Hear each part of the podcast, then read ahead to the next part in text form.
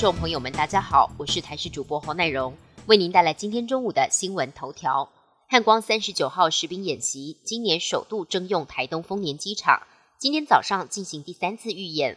两架从嘉义基地起飞的 F 十六 V 战机帅气低空冲场拉升，引擎声响彻云霄。另外还有空军 C 幺三栋运输机从屏东起飞降落丰年机场，不少军事迷早早来卡位守候，捕捉战机英姿。疫后观光复苏，国内非法旅宿遍地开花。交通部观光局统计，全台未合法列管的旅馆以及日租套房有九百八十九家，未合法民宿有五百九十三家。上半年一共开出超过六千万元的罚款。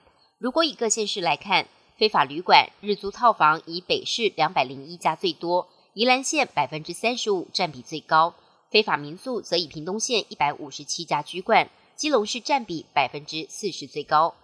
中央流行疫情指挥中心已经解编，疫情期间立下汗马功劳的镇压检疫亭，空间大而且难以被活用，疫后恐怕沦为路边凄凉的蚊子亭。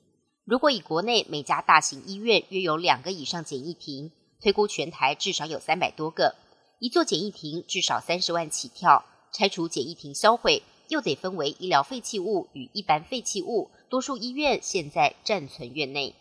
外电消息部分，针对日本计划将核污水排放入大海，香港环境及生态局表示，一旦日本方面向大海排放核处理水，港府会及时禁止日本十都县的水产品进口。这十个日本都县是东京、福岛、千叶、立木、茨城、群马、宫城、新系、长野、埼玉，当中包括所有的鲜活、冷冻、干制或以其他方式保存的水产品。以及海盐及未经加工或经加工的海草，影响范围广泛。预计禁令实施之后，当地的日式餐饮生意至少减少两到三成。北韩官媒证实，昨天上午成功朝日本海试射了全新的火星十八型洲际弹道飞弹。日本防卫省指出，这枚飞弹飞行时间约七十四分钟，创下北韩飞弹在空中停留最久的纪录。值得注意的是，北韩这次采用高飞轨道发射。飞行距离约一千公里，最高高度超过六千公里。如果以正常角度发射，射程可能超过一点五万公里，将可涵盖美国全境。